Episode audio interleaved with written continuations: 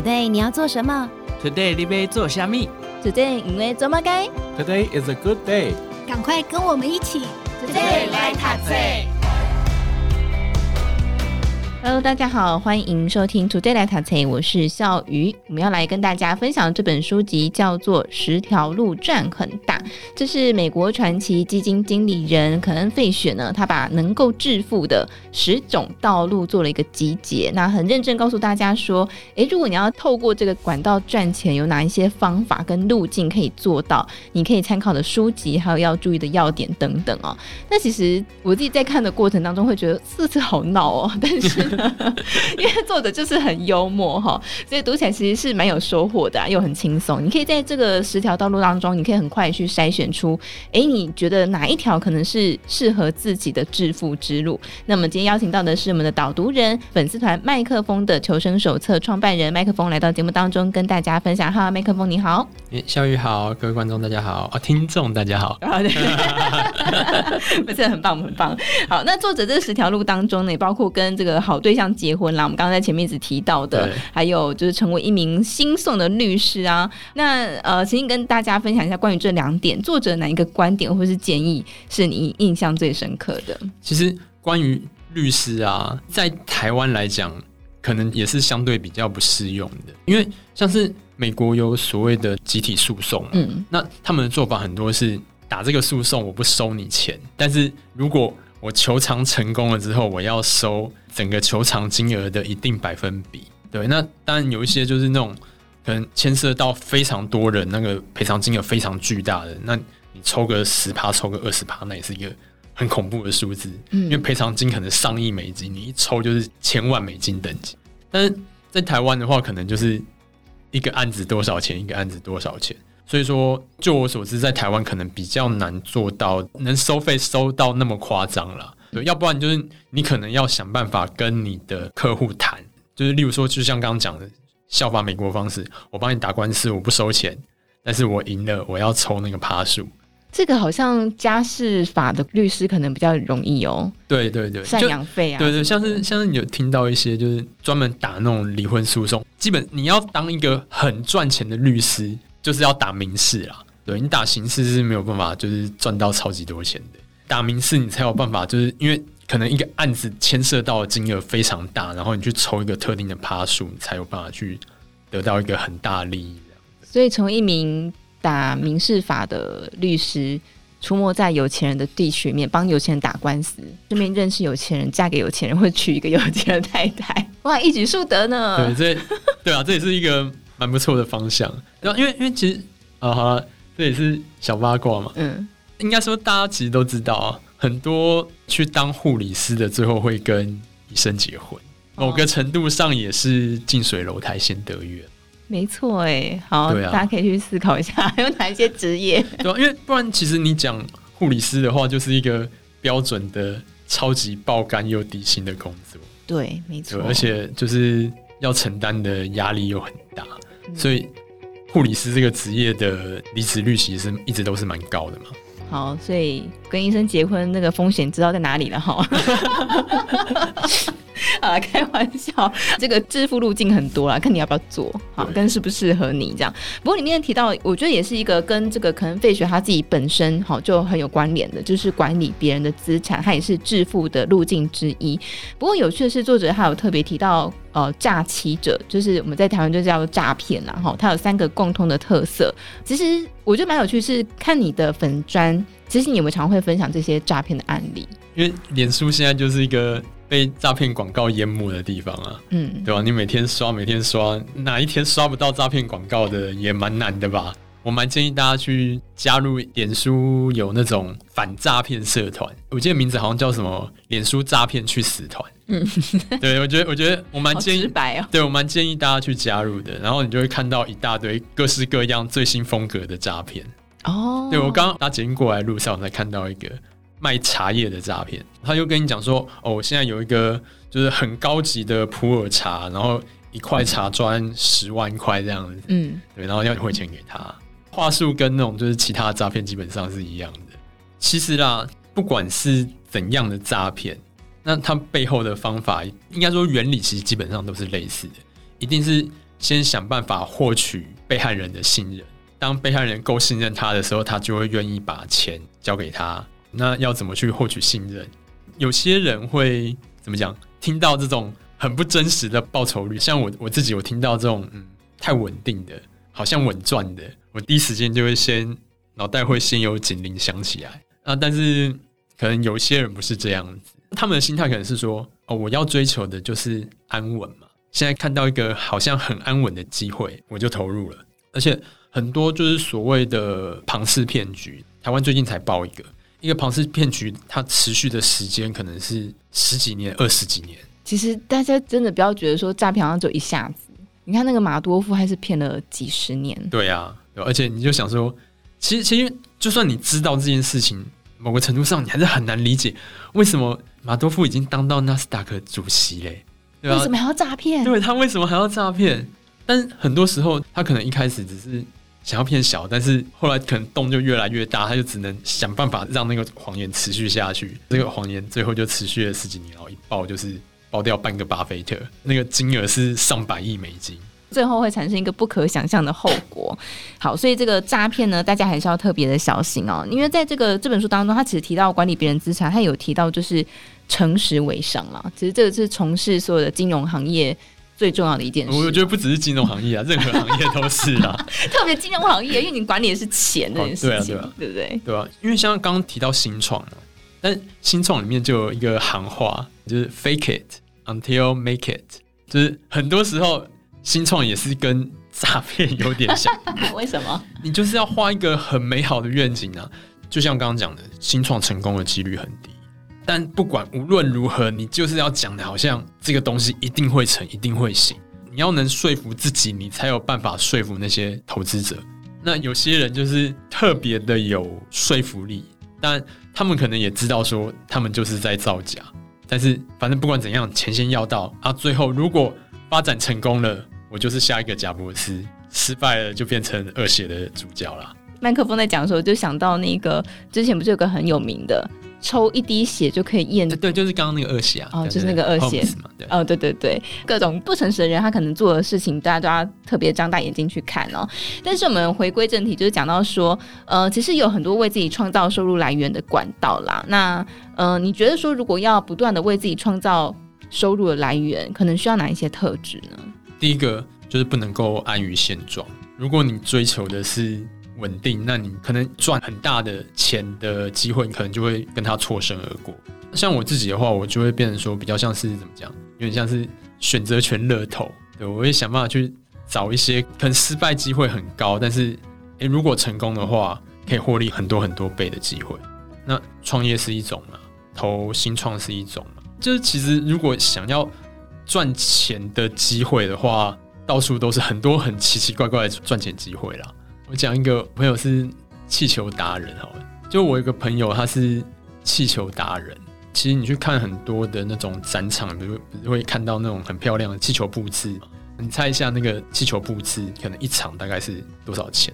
一场哦，嗯、十万吗？哦，真的有有的会有十万以上的等级哦。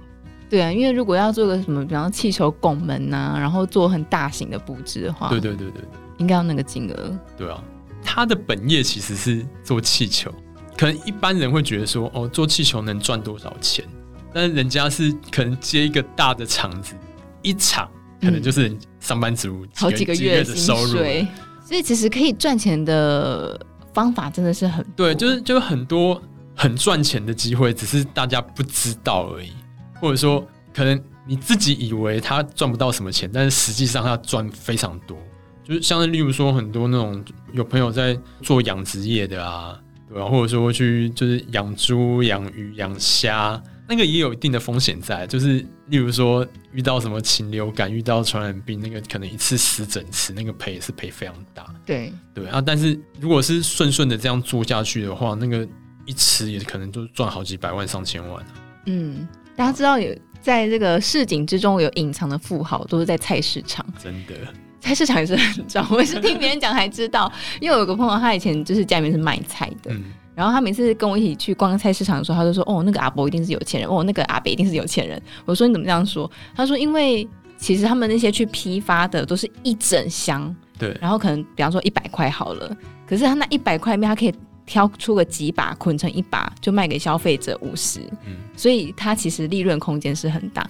但不过就像刚刚麦克风讲，他其实有他的风险，如果他菜没有卖掉，他就烂掉了。嗯，但是就是赚钱机会很多。假日可以去卖菜，没有，就是可能不要因为人家的职业就去轻视，就是多深入去了解，因为职业实在太多了嘛。对，每种职业你都去认识，你可能会无意中发现其他可潜在的赚钱机会。因为其实书里面也有讲啊，很多时候就是你只要根据别人经验，然后你突然想到一个什么 idea，你可以改善他们的流程，你发明了一个什么东西。光是那个专利收入就赚不完了。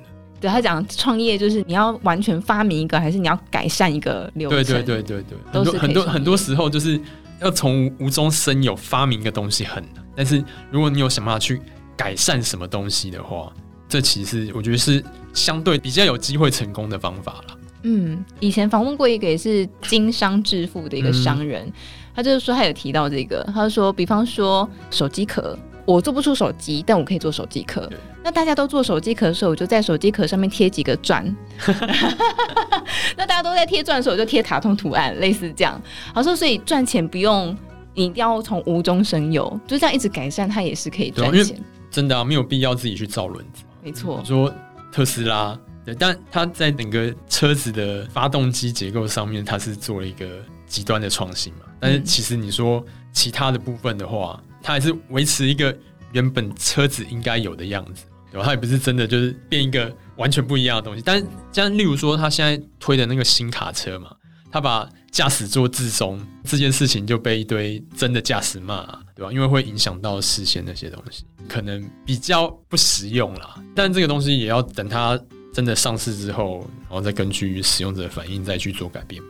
所以我觉得很有趣，就是光是创业这件事情就有很多条不同的选择可以做了。没错。好，那我们讲最后一个，就是讲到存钱投资。我们刚刚其实讲前面讲了很多，可能大家会觉得，哎，那可能不一定适合我哈。但是我觉得存钱投资真的就是大部分人最容易复制的一条路。所以，因为麦克风其实也有，就是我们刚刚有提到，就是你开始在从事专职的投资嘛。那可以跟大家分享一下，你大概是什么样的契机开始进入到股市，然后哪一些人可能是你觉得是比较适合被动投资，哪一些人可能是主动？你对股票有爱的话，就可以尝试主动啊啊！但是如果你对研究这件事情没有爱的话，然后你又有其他的正职，那我就觉得说被动就好了。因为很现实的一件事情，我们还是看统计数据嘛。大部分的投资者就是会输给指数，只有少部分的赢家。对啊，但是赢家有一部分是运气好，那有一部分是。真的实力，但是我认识的那些就是真的报酬率很夸张、很夸张的人，大部分都是就是付出了非常非常巨大的努力。那可能有研究很厉害的啊，可能有人脉方面很强的啊，就例如说哦，他可能之前在产业界工作，然后他在产业界有很广泛的人脉，所以很多就是产业的动态，他都比市场领先非常多知道。那这种优势可能就不是。我们一般散户可以去复制的，那反而是你要先在业界待过，你才有办法去建立那样子的咨询优势。所以说，就是对一般，尤其不是在电子业界的人来说的话，我觉得，嗯、呃，可能被动还是比较适合大部分的人的。对，我觉得认清自己适合什么蛮重要的。真的。因为很多时候就觉得很不甘心，你知道吗？因为看呃一堆少年股神，你会觉得，但但是但是你 看到一个一个成功的少年股神背后，可能有一大堆就是挂掉的例子哦。对啊，我再推荐一个脸书社团，嗯，当冲勒戒手，你里面就会看到一大堆人就是赔了几十万、几几百万，然后退出市场。对，然后然后就是就是你们常常就会看到说什么。赔到不敢跟老婆、不敢跟老公说，然后把就是家里的存款都赔光了，现在还有小孩子要养，怎么办？怎么办？怎么办？好可怕！对啊，就是真的，我觉得说不要只看那些成功的案例，你看到成功的案例，你要想办法去知道说他怎么成功的，对，而不是只是想说哦，我看到他成功，所以我也会成功，我就要这样做。但是你这样做的结果，大部分可能就会变成说哦，我看到哦，有当冲股神很厉害。我就无脑去当冲，那无脑去当冲的结果，大部分应该就会变成在当冲勒戒所里面看到，而不是是那个成功的。真的，其实访问了一些其他的投资很厉害的人，其实他们很多人都是，比方说付出了每天都几个小时的努力。嗯就是可能连续好几年，每天的生活都是那样，都是在看指数，然后看线图，然后画图。我就先扪心自问说：我能做到这样吗？我不行。对啊，我觉得某个程度上，他可能对他就是有爱，或者说他就有纪律，把它变成一个习惯。要不然就是变成很有爱，要不然就是有习惯。如果你两者都做不到的话，我觉得悲痛就好。那可以像你这样子做到，就是财富自由，不用为钱工作的话。你觉得需要具备什么样的特质？不要把钱当钱，应应该是说，就是很多时候，嗯、呃，当你可能到了就是八位数啊，甚至我有一些朋友前辈可能都九已经到九位数、十位数了。对你那种就是当数字大到一定程度的时候，可能资产的波动就只是一个数字而已啊。对他们来说，可能一天随随便便上下就是几千万了。他们一天的上下可能是我的身家，对吧？那我一天的上下可能是一些普通上班族好几年的收入。但这这种事情就是变成说，你是一个阶段一个阶段的嘛。当你的资产累积到一定程度的时候，哦，你发现说跟被动投资比起来，哦，我主动投资可能可以多个。我假设说我的目，我因为我目标不要摆的太夸张嘛，啊，我的目标是我超越大盘三趴，超越大盘五趴。不是什么三十趴五十趴，是三趴五趴。嗯，好，当你的资产到一定程度了，你这个三趴五趴可能已经超出了你现在的就是主动收入，你的工作收入很多的时候，哦，你就可以考虑说，我把心思放在主动投资上，可能你在现有的职位。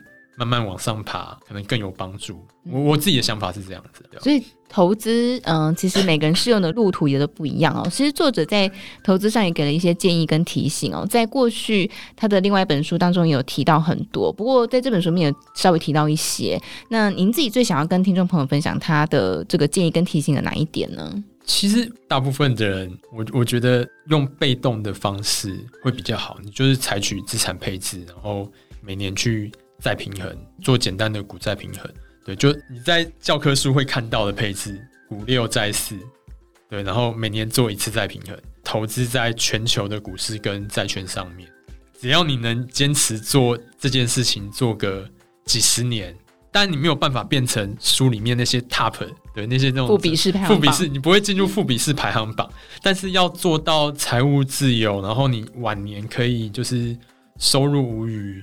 我觉得这样子应该问题不大，你会有很高很高的机会，你可以获得财务上面的弹性，不用为钱担心。这样子，没错。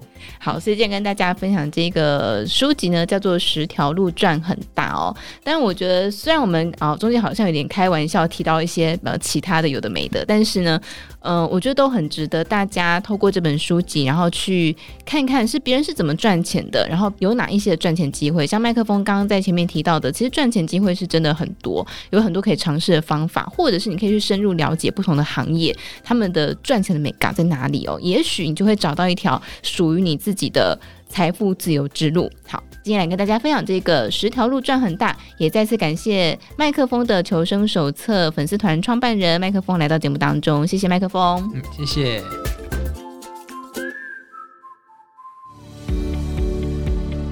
听完 Podcast 节目，有好多话想分享，想要提问却无处可去吗？别烦恼了，现在只要点击资讯栏下方的 Discord 社群平台连接，输入昵称就可以立刻问问题，与主持人互动哦。让我们一起在学习的路上不孤单，等你来加入。